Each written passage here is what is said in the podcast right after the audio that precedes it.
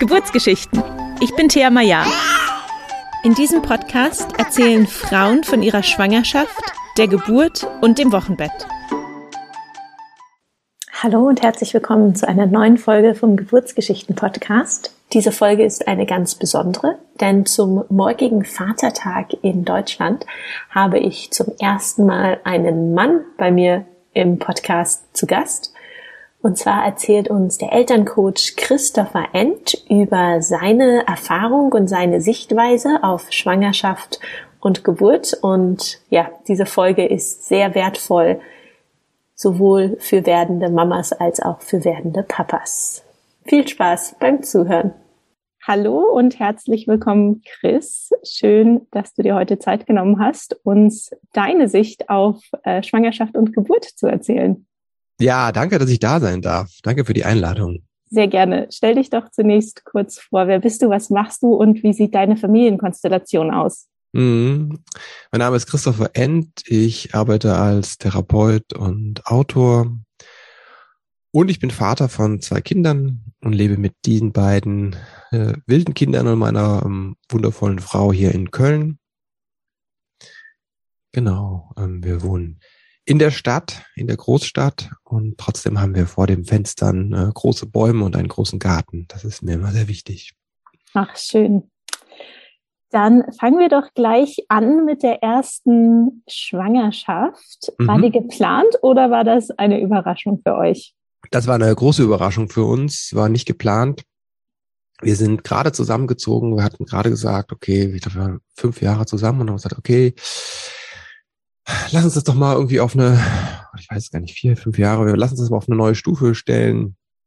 Ich war ähm, auch relativ frisch im Job ähm, und das war nicht so wirklich richtig gut bezahlt und auch nicht mit einer äh, wirklichen Aussicht und ähm, genau und dann haben wir gesagt wir ziehen zusammen in der Mitte quasi das heißt mit viel Fahrzeit für beide meine Frau hat in Köln und ich im Westerwald gelebt und gearbeitet wir sind dann in die Mitte gezogen nach Siegburg eine kleine eine kleine überschaubare Stadt aber mit guter Verkehrsanbindung ich bin eine Stunde nach quasi in den Westerwald jeden Morgen gefahren im Auto, meine Frau irgendwie anderthalb Stunden nach Köln mit der Bahn.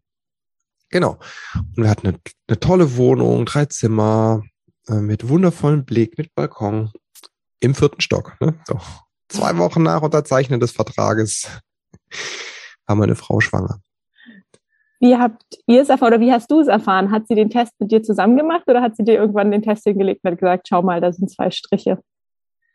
ihr war nicht gut und dann war so die Frage, äh, dann war sie zum Arzt und dann sagte sie, ja, es, ähm, der meinte so, das könnte halt, mh, hm, keine Ahnung, ähm, na, hier Magen-Darm sein oder Schwangerschaft so und äh, genau. Und dann schrieb sie mir dann kurz darauf eine SMS, das war noch, da gab es noch keine Smartphones und dann schrieb sie mir eine SMS und dann stand da drin, es ist kein Magen-Darm, so so habe ich das erfahren. Und ich weiß, dass ich mich total gefreut habe in dem Moment. Es war nicht geplant und ich war nur total glücklich und so. Hattet ihr vorher schon über Kinder gesprochen? Nicht so konkret, dass wir das gesagt hätten. Ähm ich bin mir nicht sicher, ob wir gesagt haben, wollen wir zusammen Kinder haben. Aber es war schon klar, ne, also wir ziehen jetzt zusammen und das wird irgendwo was, was, was, ähm, wir gehen da in eine nächste Stufe so. Insofern war das, ähm, war da ja schon so ein Commitment da was wir gemacht haben, was ich rückblickend verstanden habe, was total hilfreich war, das haben wir sehr unbewusst gemacht, dass wir uns abgestimmt haben über das Elternwerden und Elternsein. Das heißt, immer wenn wir Leute gesehen haben, Bekannte oder auch andere Menschen, wie die mit Kindern umgegangen sind, haben wir immer darüber gesprochen, was uns daran gefällt und was da uns daran nicht gefällt. Und das war wie so ein Eintunen als Eltern, also über die ja, wie, wie, wie Leben mit Kindern gelingen kann. Und das war, glaube ich, total hilfreich. Also das merke ich, dass das viele Eltern, merke ich in der Beratung, ich arbeite ja vor allem mit Eltern zusammen, dass das manchmal fehlt, dass es keinen Konsens gibt eigentlich über den Erziehungsstil, über die Art, wie wir, über die Werte und so. Und das haben wir quasi unbewusst getan, dass wir uns darüber, weil uns das beiden einfach so am Herzen liegt auch, ne? Da haben wir uns drüber ausgetauscht und ähm, sind in so einer so eine Schwingung gekommen, so eine gemeinsame. Schön, das klingt gut. Wie mhm. ging es denn dann in der Schwangerschaft weiter? Kann ich auch nur jedem, jedem empfehlen, ne? wenn der, wenn du, wenn du jetzt äh, zuhörst und werdende Mama oder Papa bist, das zu tun. Ne? Also gerade die, sich über diese Werte auszutauschen, ne? das ist so, so wichtig, weil wir in der Geburtsvorbereitung Mittlerweile ändert sich das ja auch, aber oft ist es noch immer sehr technisch und es geht darum, wie läuft das und wie kann man, was kann man tun und wie ist Wochenbett. Aber diese Werte, diese tiefen Dinge, die uns eigentlich tragen durchs Elternsein, hm, die werden häufig nicht, meines Erachtens nicht gut genug besprochen. Das Aber ich habe dich unterbrochen. Du wolltest ja, was sagen. Nein, erstmal, ich stimme dir der absolut 100 Prozent Schwangerschaft. zu. Genau, ich wollte fragen, wie es in der Schwangerschaft für euch dann ähm, weiterging. Habt ihr euch eine Hebamme gesucht oder seid ihr erstmal zum Arzt gegangen? Und auch so meine Frage, hattest du dich mit dem Thema Schwangerschaft und Geburt vorher schon beschäftigt oder war das alles mhm. komplettes Neuland für dich? Mm, ich hatte mich nicht so explizit damit beschäftigt. Ich habe mich beschäftigt mit Kindheit insofern, dass ich zu dem Zeitpunkt schon eine ganze Weile in der Therapie war, also meine eigene therapeutische Erfahrung gemacht habe, Dinge aufgearbeitet habe und es sehr klar war, ähm, das hat alles was zu tun oder ein Großteil damit zu tun mit der eigenen Prägung in der Kindheit. Und insofern habe ich mich damit so ein bisschen beschäftigt und ähm, die Kinder aufwachsen. Also ja, und auch schon gedacht, eigentlich bräuchte es da ähm, mehr, mehr Unterstützung in dem Bereich. Hm, wir haben dann eine Hebamme gehabt.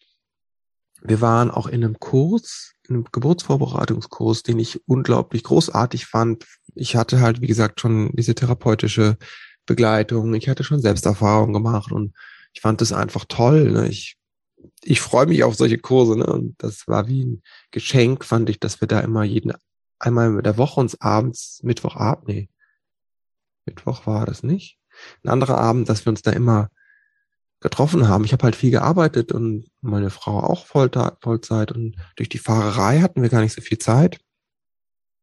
Und dann noch mal so ähm, anderthalb Stunden oder was das waren, oder eine Stunde, zwei Stunden zusammen zu haben.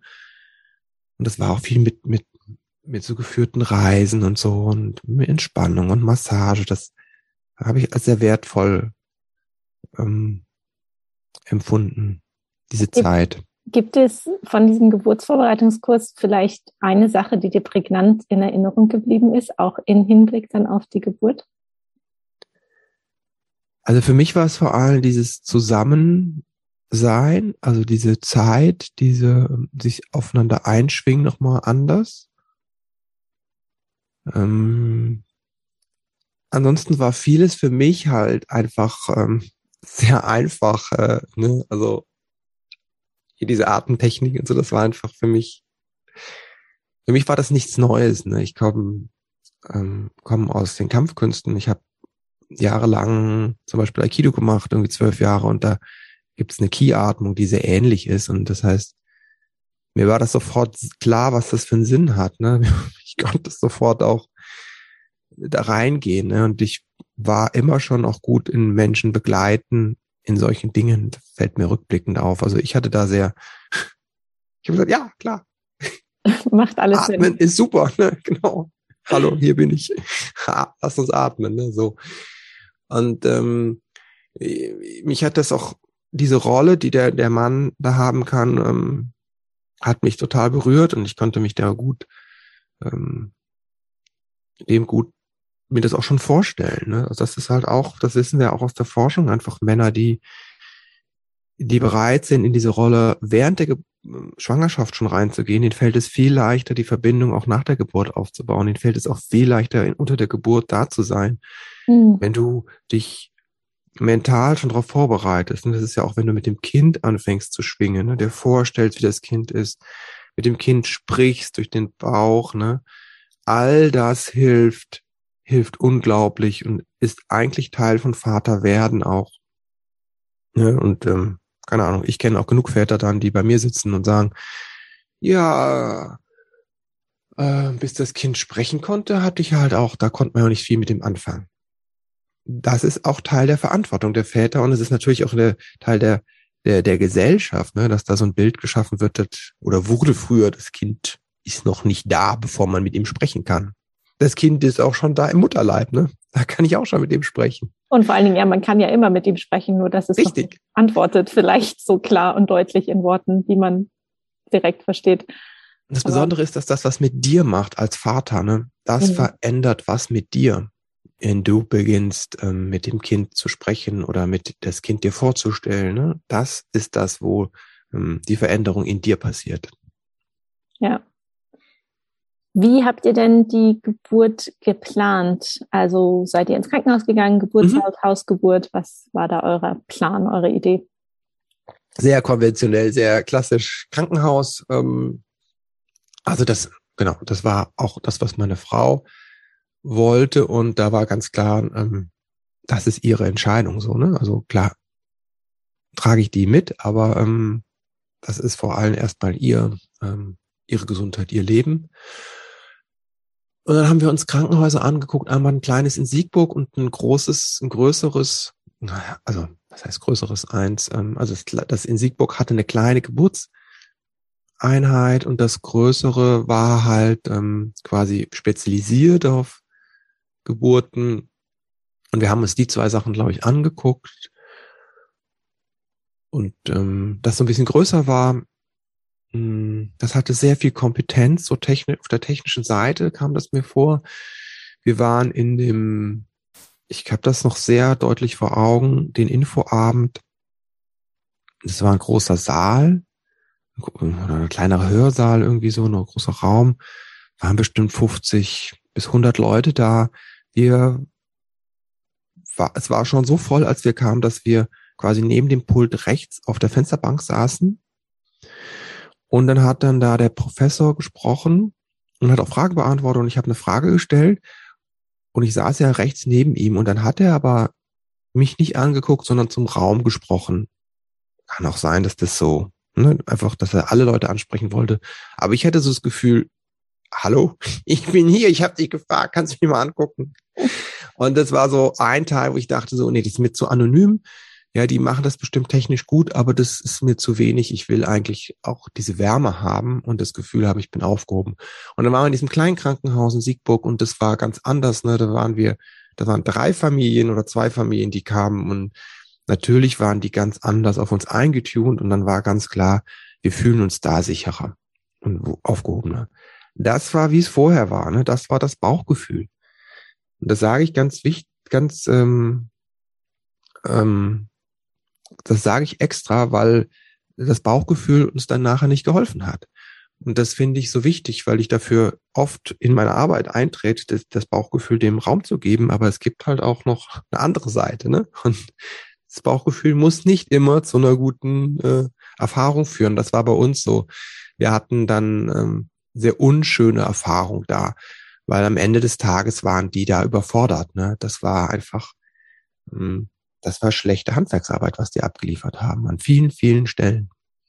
Ah, okay, gut, da kommen wir ähm, gleich dann noch zu, denke ich, wenn es zur Geburt geht. Eine Frage ja. noch zu der Schwangerschaft. Wie ging ja. es denn deiner Frau in der Schwangerschaft? Hatte sie Schwangerschaftsbeschwerden oder ging es ihr gut? Und wie war das für dich vielleicht auch diese Veränderung in ihr, mhm. in ihrem Körper wahrzunehmen als Partner?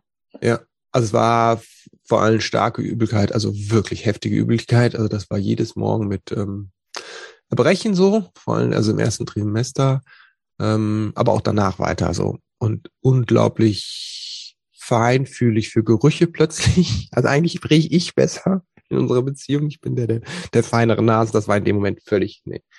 Also sie konnte an manchen Dingen gar nicht vorbeigehen, mehr an irgendwelchen Bratwurstständen oder so. Das war ganz schrecklich.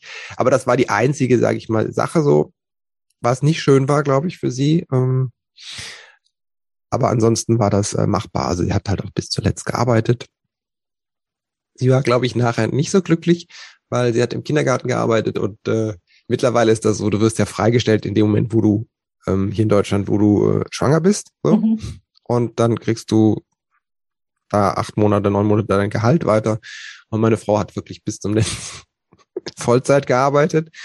Und äh, dann kam das Kind auch noch zwei Wochen früher, also davon hatte sie nicht viel von ihrer Mutterschutz. So. Aber ansonsten, ähm, das zeigt ja auch, dass sie da arbeiten konnte, dass es eigentlich gut ging, abgesehen von der Übelkeit und den anderen Dingen natürlich. Ne? Ich meine, also ja, muss ich jetzt ja jedem, der zuhört, jeder, der zuhört, die, die weiß, wie das ist, wenn du mit so einem, ja, wenn du schwanger durchs Leben geht, es ist äh, ja eine eigene Herausforderung oder so. Hm. Ja. Ähm, du hast gerade schon gesagt, das Kind ist zwei Wochen früher als erwartet mhm. gekommen. Wie ging denn die Geburt los? Die ging mit dem Blasensprung los. Und ähm, dann sind wir ins Krankenhaus gegangen. Ich weiß gar nicht, ob die uns nochmal nach Hause geschickt haben. Auf jeden Fall hat es ewig gedauert. Das hat, war der Blasensprung, das war es dann so. Ne? Keine Wehen, die eingesetzt nee, haben. Keine Wehen. Und also es gab wohl vorher schon mal so ein bisschen hier und da, aber jetzt nicht das äh, Richtung, jetzt bin ich nicht der Experte dafür, ne? Ich weiß nicht ganz genau Bezeichnung, aber ähm, genau, das war einfach, dann ist nichts passiert. Keine muttermundwirksame Wehentätigkeit. Nee, nee, nee. Also es war morgens acht, irgendwie acht, halb neun, irgendwie so. Oder vielleicht sogar noch früher. Und ähm, dann ist nichts passiert, zwölf Stunden lang gar nichts. Und dann haben die gesagt, da müssen wir die Geburt einleiten und haben dann abends so ein Gel gelegt, ja. Mhm. Ja. Genau. Und ähm, das hat dann seine Wirkung gezeigt, aber nicht, dass es irgendwie hilfreich war. Also es gab halt dann ähm, schon Wehen, aber ähm, es hat sich nichts bewegt eigentlich. Also das ist dann nicht vorangeschritten irgendwie. Es ist schon lange her, ich muss ein bisschen überlegen. Äh, ich weiß nur, es war total zäh, es war total anstrengend für meine Frau. Und ähm, ja, es hat dann die ganze Nacht ging das so durch und die, die Schmerzen wurden immer größer und immer größer und waren dann halt auch irgendwann nicht mehr aushaltbar. Sie hat dann eine PDA bekommen. Ja, und ähm, das hat sich wirklich die ganze Nacht durchgezogen so. Und irgendwann in den Morgenstunden kam dann das Kind. Aber ähm, zwischendurch, das war so ein Hängen und Wirken. Und ich habe dann halt auch gemerkt, dass das irgendwie, dass die Qualität der Begleitung nicht so gut ist. Und ich meine jetzt, jetzt nicht irgendwie emotional, sondern ich meine einfach medizinisch. Ne? Ich habe als Laie gemerkt, dass die sich widersprechen, dass die Dinge sagen, die nicht stimmen. Also es quasi, wenn die PDA gelegt wurde, jetzt muss ich mal überlegen, wie war das denn? Die wird ja dann liegst du auf der Seite. Und dann muss man ja wieder sich auf den Rücken legen, ne? Irgendwie so. Na, es ist manchmal, also wenn man die, wenn man die PDA gelegt bekommt, dann ja. liegen die meisten Frauen entweder ja seitlich meistens und dann genau. muss wird man manchmal umgelagert, dass man sich mal in eine andere Position legt, Richtig. weil wenn vielleicht die Herztöne vom Kind in einer Position nicht so gut sind, genau. schaut man, ob sie sich verbessern, wenn die Frau sich bewegt und sich vielleicht auf die andere Seite legt. Mhm.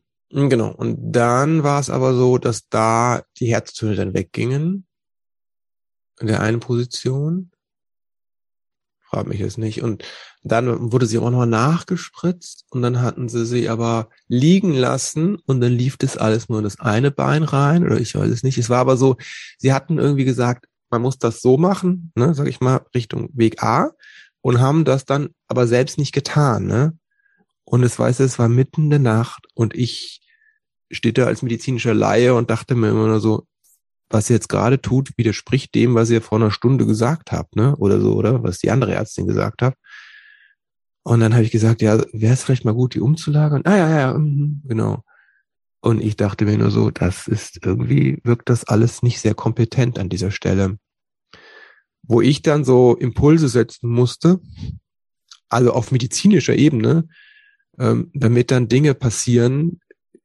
Also das war wirklich, äh, da hatte ich wirklich ähm, Teil in mir hat wirklich Angst gehabt und hat gesagt, ich muss jetzt aufpassen, ne, weil anscheinend können die das nicht selbst machen, was die, was ja, was ja angesagt ist, ne, so. Und da hatte ich wirklich äh, so ein bisschen, aber es war ein Teil in mir nur, ne, es war wirklich schon so, dass ich das sehen konnte und das ist eine Fähigkeit von mir. Wenn es wirklich hart auf hart kommt, übernimmt in mir ein Teil. Also das habe ich auch, wenn irgendwelche Verletzungen passieren oder Unfälle passieren, ne? Also wirklich, da, da geht irgendwas in mir und hilft dann einfach nur so. Und das war da auch so. Ich habe dann einfach, war dann einfach da. Ne? Ich habe meiner Frau auch nichts davon gesagt, weil ich sagte, ich kann der jetzt ja nicht sagen, immer, ich habe das Gefühl, die Ärztin ist völlig überfordert, ne? Und ja. ähm, oder die, die ja, dann hat das ja dann auch gewechselt. Also wir hatten da keine Hebamme, keine, ähm, also Hebamme war nicht dabei.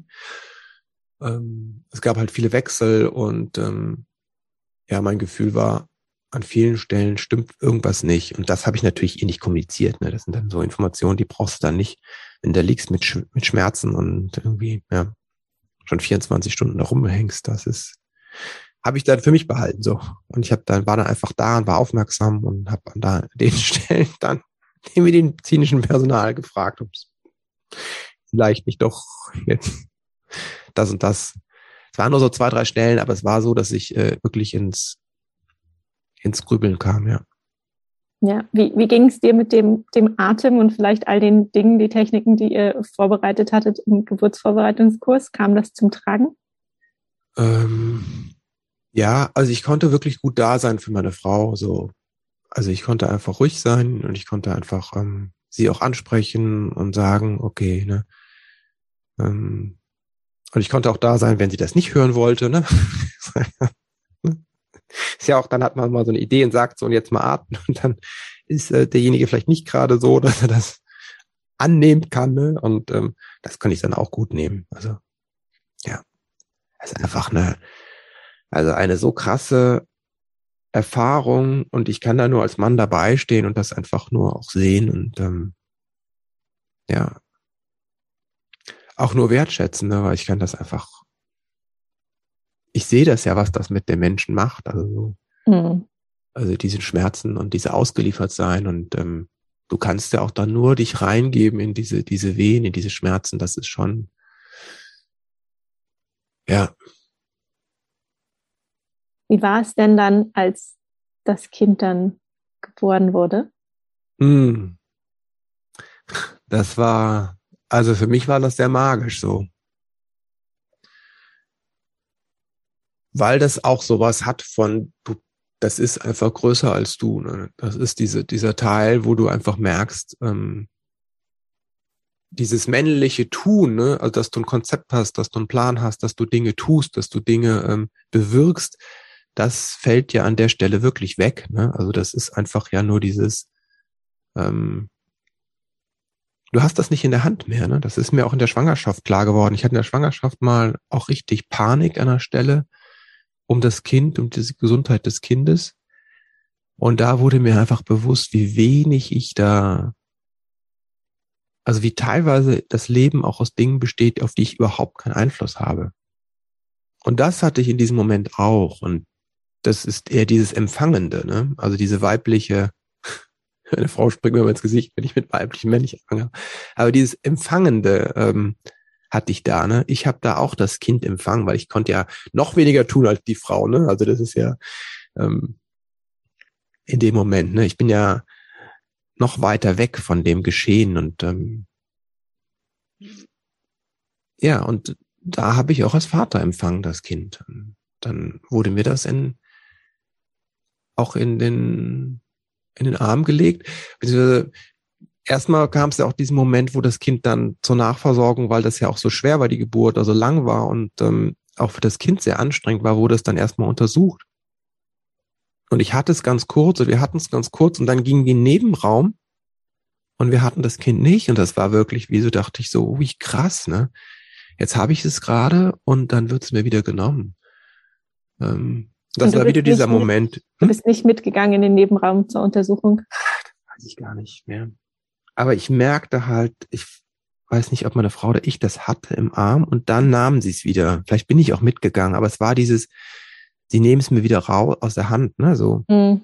Das war dieser Moment, wo ich merkte einfach, wow, ne, ähm, wie wenig wir da drinne haben einfach, ne. Also wie viel im Leben auch drin ist von, was größer ist als wir, wo wir, ja, wo wir, wo wir nicht, nicht so viel tun können, ja, wo wir dabei sind.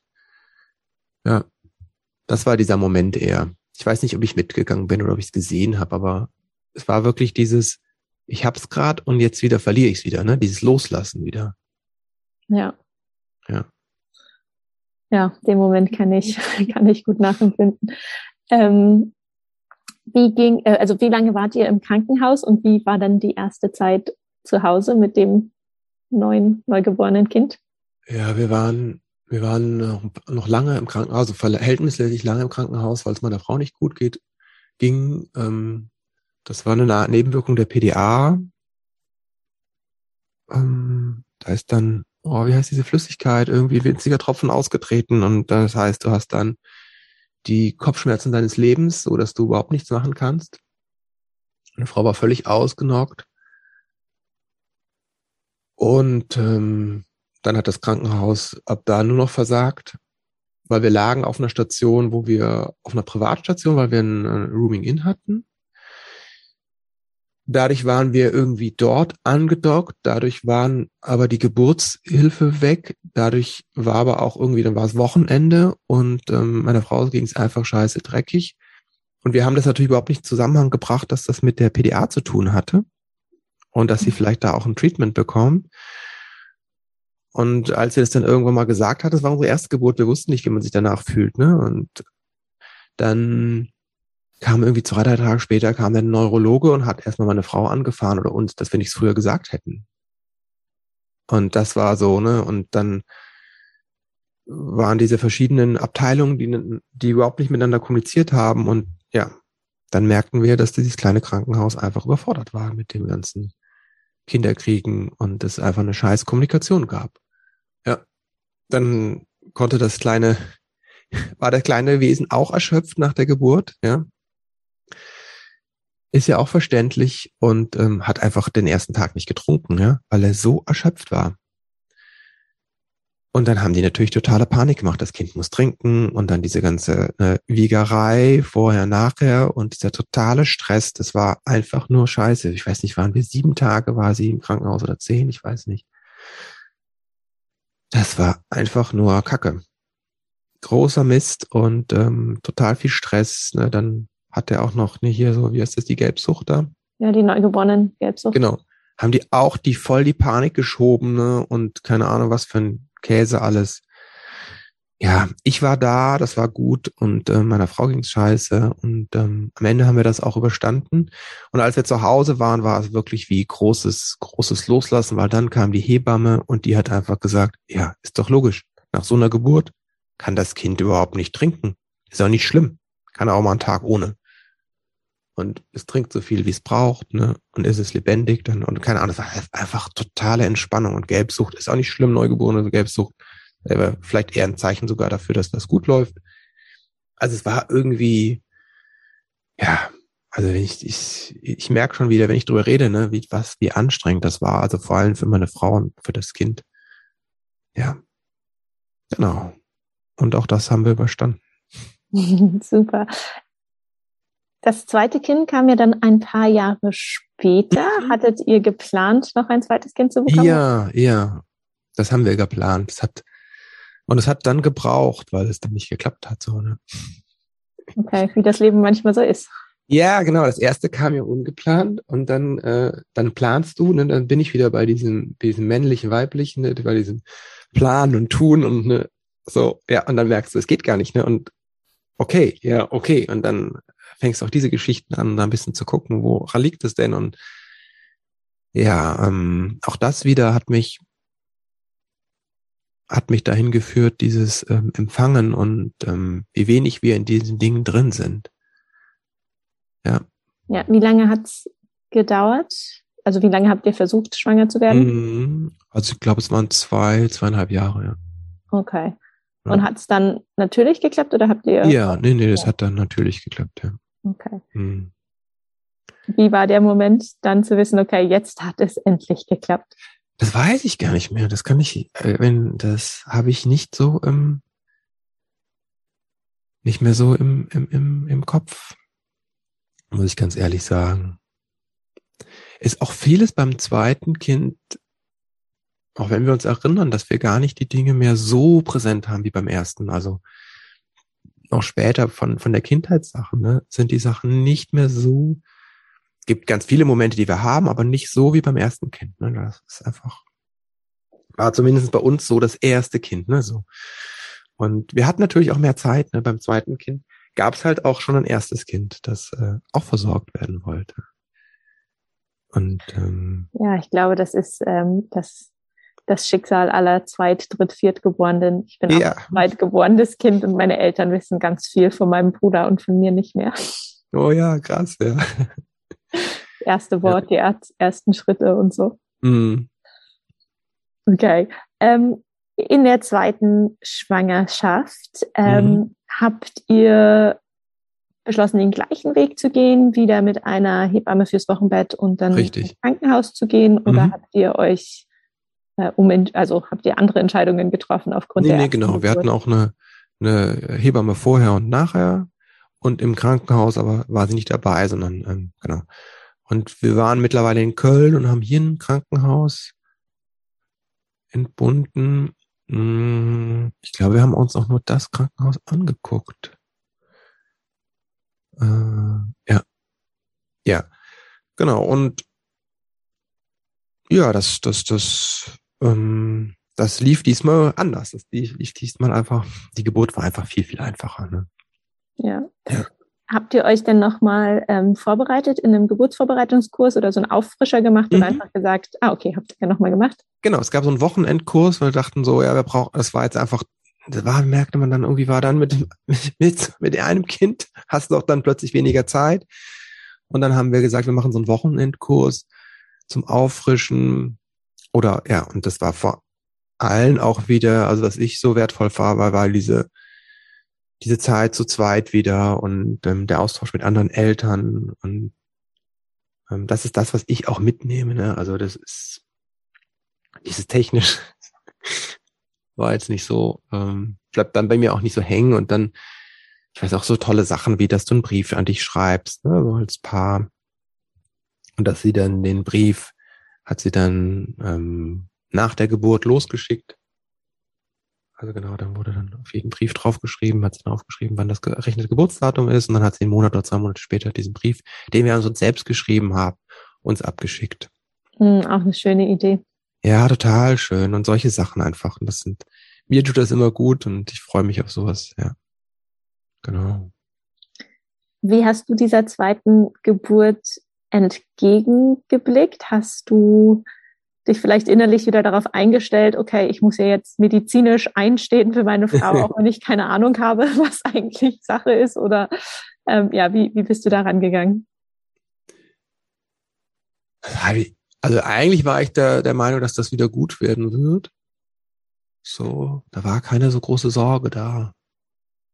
Ähm, Habe ich zumindest nicht in Erinnerung. Ja. Also ich wusste einfach, dass ich das, dass ich das kann, ne, weil ich das, das beim ersten Mal geschafft habe. So. Und das, ich wusste auch, ich kann mir Hilfe holen, ich kann auch was sagen, wenn mir was nicht passt. So. Und ich kann für meine Frau da sein, ich kann für mich da sein, ich kann das durchstehen.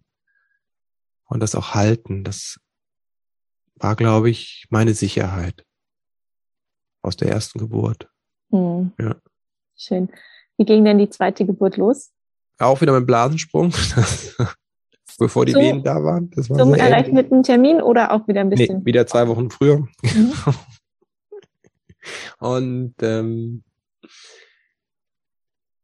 ja, ich frage mich ja dann sowas, ob es nicht einfach jeder seine eigenen Zeiten hat. Ne? Auch wieder morgens Blasensprung und dann sind wir. Oder morgens? Ich weiß es gar nicht. Nee. Das weiß ich gar nicht mehr. Nee, wir waren eigentlich erst nachmittags sind wir erst ins Krankenhaus. Also wahrscheinlich dann auch der Blasensprung erst dann.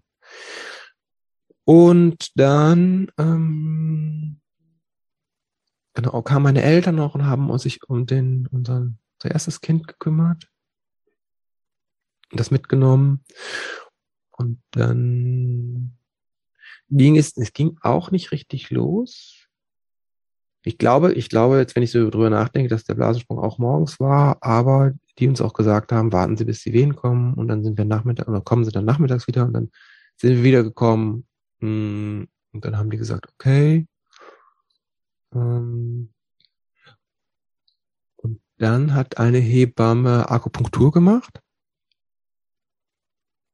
und dann relativ zeitnah, eine Stunde später, kamen dann die Wehen tatsächlich, setzen dann ein. Weil dann die Ärztin auch wieder sagte, okay, das ist mir jetzt auch zu lange. Wir müssen da mal gucken. Und ähm, der Hebamme war dabei und da sagte sie, ja, mach doch mal deine Zauberei irgendwie so. Es war so ein bisschen ähm, ja, so ein bisschen neckend, aber ja, dann hat, setzten auf jeden Fall die Wehen ein. Und dann ging das relativ schnell. Also es war wirklich sehr schnell. Meine Frau hat gesagt, sie will auf jeden Fall wieder eine PDA, ähm, auch von der Erfahrung vom letzten Mal so. Oder hat sie gesagt? Ich weiß es gar nicht. Ne? Es war ja auch das Negative, also waren einmal die Schmerzen und die Länge und dann war aber der, die, die negative Impact von der PDA. Ich weiß es nicht. Auf jeden Fall irgendwann wurden die, die, die, die kamen relativ schnell. Sie sagte, oh, sie hätte jetzt gerne eine PDA und dann sagte die ähm, Hebamme, nee, das ist leider zu spät. Das Kind kommt. Und dann war es innerhalb einer Stunde auch dann da. Das war wirklich flott. Und das Kind war auch anders. Das Kind war einfach nicht schlapp. Das Kind war einfach unheimlich agil.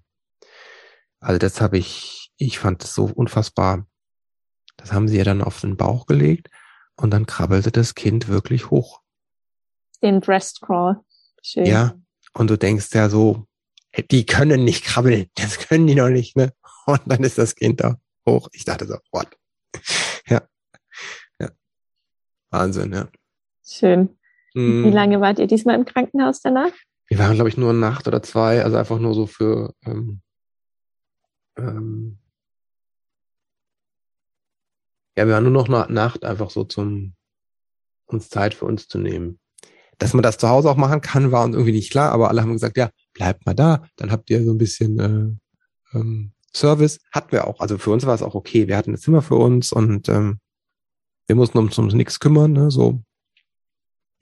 Dass man das auch zu Hause machen kann. ähm, genau. Würde ich heute auch äh, anders sehen, aber ja damals war das einfach nur mal so durchatmen und ähm, nichts tun. Ja. War es dann das neue Baby nach Hause zu bringen, auch zum größeren Geschwisterkind?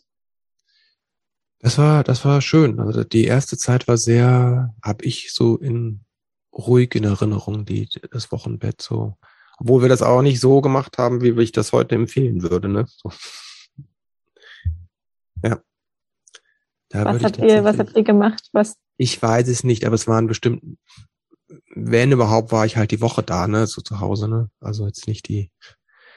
Und das würde ich heute echt anders, anders empfehlen, so, ne.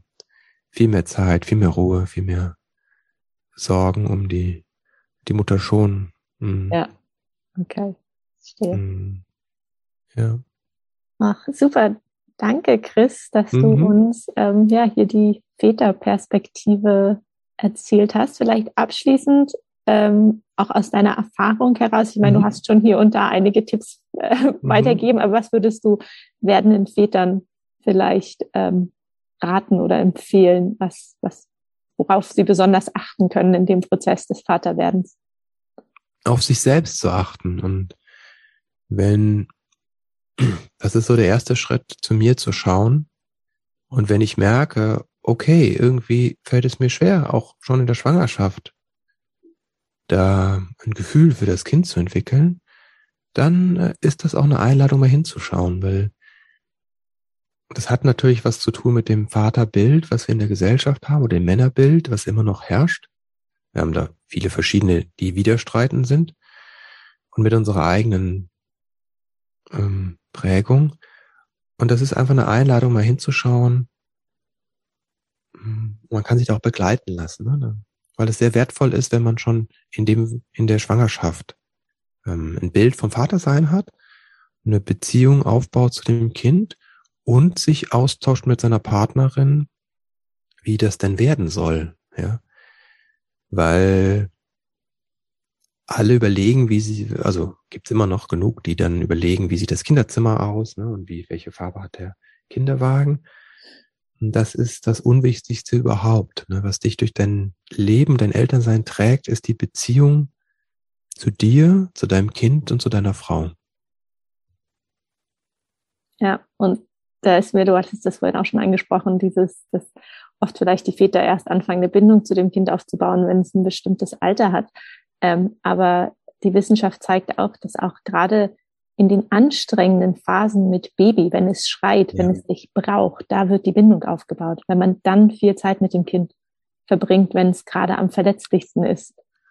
Und das, das ist zu spät, aber wenn, wenn das Kind schreit und wenn es anstrengend ist und das erste Jahr ist anstrengend, in der Regel, ja, Eltern werden ist eine Transformation und eine Transformation ist anstrengend. Das ist eine Geburt. Auch du wirst als Vater und als Mutter geboren. Mhm. Und das ist eine anstrengende Sache, selbst wenn das Kind ein, ähm, ein, äh, wie sagt man das, so ein Erstlingskind ist, ne, so ein Anfängerbaby ist, ja. Das ist eine Herausforderung für dich.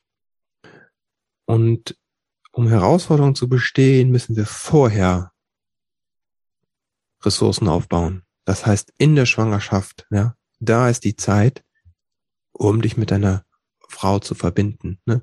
um ähm, zu gucken, dass die Grundlage legst du dort, dass du die in den Krisen, wenn die kommen, ne, wenn die Nächte kommen, wo das Kind durchschreit, weil es krank ist oder weil es einfach nur zweimal nachts aufwacht, schreiend, ja. Und das kann über zwei Jahre hinweg unglaublich kräftezehrend sein. Ich spreche jetzt gar nicht von einem Schreibaby oder ich spreche auch gar nicht von einem Kind, das vielleicht eine Behinderung hat oder eine andere, ähm, irgendwas anderes hat, ja, oder dass du oder deine Frau irgendwas bekommt. Ich spreche einfach von einer ganz normalen ähm, Schlafentzug über Monate oder über Jahre. Um das zu, zu halten, ja, dass du und deine Frau plötzlich keine Zeit mehr füreinander habt, dass die Sexualität vielleicht schwindet oder sich verändert, um das zu halten, brauchst du eine Basis und die Basis legst du vor der Geburt. Da sind die mahnenden Worte jetzt. Ja, absolut, kann ich nur unterschreiben. Ja, das über, also das ist, das ist meine Erklärung so ein bisschen. Wir leben in einer Welt, in der wir die sehr, irgendwie dieses männlich-weiblich zu prägen, äh, zu, zu, zu bedienen, also die sehr aus dieser männlichen Energie kommt, von wegen, ich kann ähm, Dinge schaffen und das ist auch wertvoll. Also ich mache mir ein Ziel und, ne, und ich gehe die Schritte dorthin und ich erschaffe was. Das ist was sehr Wertvolles. Und so kann man auch im Beruf unglaublich erfolgreich werden. Nur wir müssen uns klar werden, dass es eine Art, wie das Leben funktioniert. Und diese Art endet mit dem Elternsein. Also die kann dann nicht mehr alleine sein, ja, weil mit Elternsein hat was mit Sein zu tun. Das ist nicht Eltern tun, ja, sondern das heißt Eltern sein. Und dann kommt eine andere Qualität ins Leben. Und mit nur mit Zielen und mit Schritten gehen und optimieren kommst du da nicht weiter, ja. Da geht's plötzlich darum, Dinge anzunehmen. Da geht's darum, plötzlich da zu sein und mal nichts zu tun und auch einfach mal mit Scheißmomenten zu sein und auch die Wut des Kindes zu halten, deine eigene Hilflosigkeit und die Ängste deiner Frau und was auch immer da kommt. Und dann kommt eine andere Qualität rein, die ich mal jetzt weiblich benenne, ja. Und es braucht beide Seiten, ja. Aber wir leben in einer Welt, die sehr von diesem Tun und von diesem Planerischen geprägt ist. Und wenn man sich nur darauf verlässt, kann man ganz schön auf die, auf die Schnauze fliegen im Elternsein. Ja, weil Kinder lassen sich äh, nur schwer in To-Do-Listen, Excel-Tabellen und ein Kind ist kein Projekt. Prozesse genau einbinden. Das ähm, ja. geht einfach nicht. Genau. Aber Chris, ich glaube, das sind sehr wertvolle Tipps, die du uns hier allen mitgegeben hast, den Vätern genauso wie den Müttern. Mhm. Ähm, Nochmal abschließend, Leute, die Interesse an deiner Arbeit haben, wo kann man dich finden? Genau, auf christopher-end.de, das ist meine Seite, da findest du alles, ähm, meine Angebote, findest auch meinen Podcast Elterngedöns, der erscheint wöchentlich, über 180 Folgen gibt es da, ähm, entweder ganz spannende Gäste, die ich da habe, oder ähm, kurze Tipps. Dann, ähm, genau, ich, ich biete Einzelsession an, online oder hier in einer Praxis in Köln und ich biete immer Kurse an, Online-Kurse, ganz verschiedene. Es gibt einen Wutkurs, es gibt äh, Kurse, wo du lernst Entspannung und Meditation. Es gibt Kurse, wie du, wie du dich, mh, hm, wie du Veränderungen in deinem Leben umsetzen kannst. Es gibt Kurse über das Elternsein, das ändert sich immer, da kannst du auf meiner Seite gucken. oder auf Facebook, ähm, Twitter und Instagram, da findest du mich auch. Genau, Christopher mit PH und ich verlinke es natürlich auch nochmal in den Show Notes. Danke dir. Vielen Dank. Wenn dir die heutige Folge mit Chris gefallen hat, dann freue ich mich wie immer darüber, wenn du die Folge mit Freunden, Bekannten und Verwandten teilst, wenn du mich vielleicht auf Instagram markierst oder wenn du in deinem Podcast-Provider eine Bewertung für den Podcast hinterlässt, so dass mehr Leute die Geburtsgeschichten finden und davon profitieren können. Vielen Dank.